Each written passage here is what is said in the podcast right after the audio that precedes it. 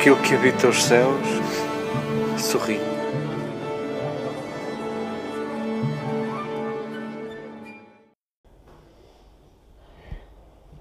Queridas irmãs, queridas amigas,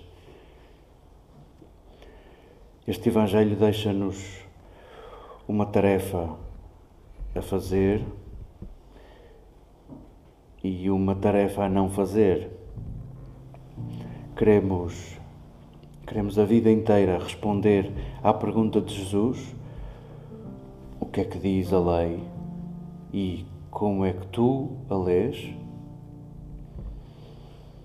E não queremos fazer aquilo que o narrador disse que o doutor da lei fez, que foi justificar-se. No fundo, respondendo à pergunta ofereceu alguma resistência em ser consequente. Queremos responder à pergunta a vida inteira e queremos ser consequentes com a resposta. O que diz a lei e como a lês tu?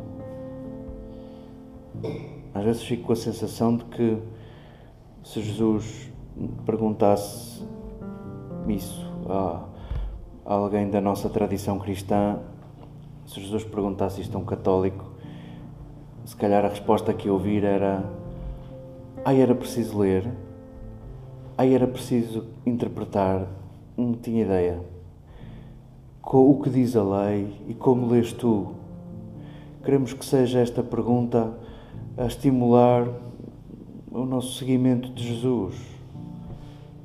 É talvez das perguntas mais geniais que Jesus deixa em aberto no Evangelho das perguntas mais livres, eh, das perguntas menos que nos deixa prisioneiros da lei, é que nos deixa mais livres. Saboreemos esta pergunta genial que nos deixa em aberto e saboreemos esta história. Não sei se há partes do Evangelho que sejam mais importantes que outras, mas seguramente que esta história é, é incontornável e é essencial para percebermos de que lei é que Jesus está a falar. De que lei é que Jesus está a falar? O que diz a lei, como lês tu? Jesus apresenta uma história para explicar apenas o que é o amor ao próximo e parece deixar ao lado aquilo que poderia ser uma explicação do amor a Deus. Porventura, lembrando aquilo que João dirá aos seus amigos, quem diz que ama a Deus que não vê e não ama o próximo que vê é mentiroso. Não sabe o que diz. Porventura, a lei de Jesus é esta forma incontornável de amar a Deus sem amar o próximo para amar Deus, amamos o próximo. E, e, Jesus diz como é que se ama o próximo. Reforça a necessidade de vermos e reforça a necessidade de sermos consequentes com o que vemos. Jesus diz daqueles três personagens que passam junto daquele homem agredido, dá conta de que os três veem e dá conta de um que tem um impulso interior, um impulso de entranhas, um impulso de cuidado que o atira para cima daquele homem todo batido e não tem mais do que cuidar. E o texto demora-se em cuidados que duram um dia e o dia seguinte. Queremos que, que esta seja a nossa lei. Esta é a lei que temos, a lei do exagero. É, é a lei de Jesus, a lei da desmesura. Lembremos isso em todos os episódios que Jesus está em casa e à mesa, é sempre este o registro da desmesura, do exagero. Queremos que seja esta a nossa lei e queremos perguntar o que fazer com ela. Aquele doutor da lei quis justificar-se, mesmo é dizer, quis abrandar a lei do amor quis abrandar a lei do exagero, quis colocar algumas contas para que fosse mais fácil, para que fosse mais execuível. Deixemos que, que essa seja uma tarefa a não fazer. Queremos responder à pergunta e não nos queremos justificar. Lembramos hoje uma, uma festa que até ao Concílio Vaticano II se chamava a festa da Nossa Senhora da Vitória. Que bom que, que já neste século invocamos Maria como Senhora do Rosário. Também dá conta desta, desta vontade de levarmos Deus para o campo de batalha, dado que assinalávamos a vitória no século XVI de,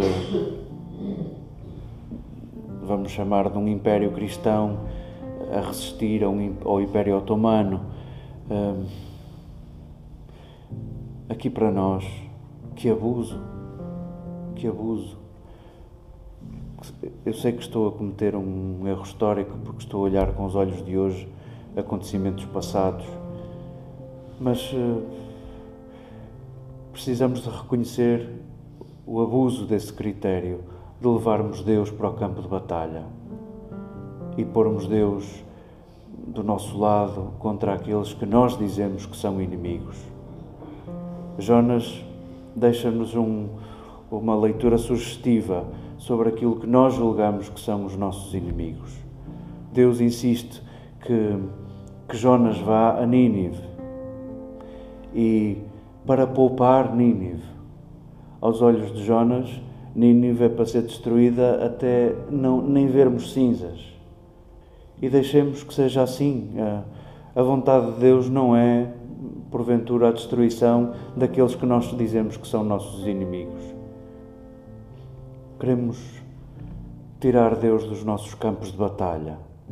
Queremos tirar Deus da nossa vontade de domesticá-lo contra aqueles que nos dão jeito.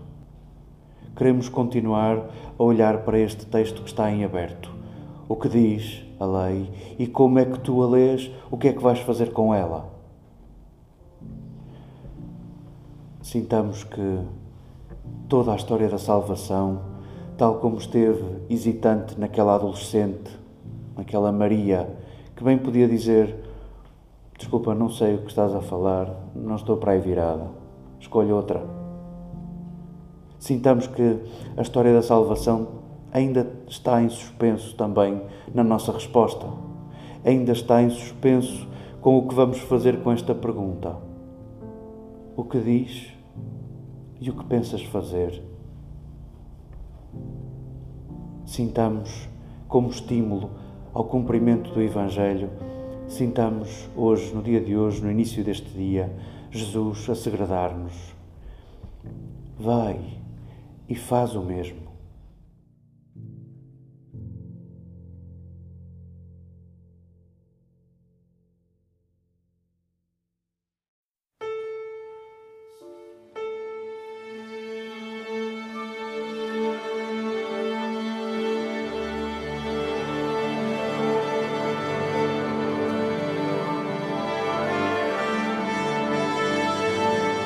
Aquilo que habita os céus sorri.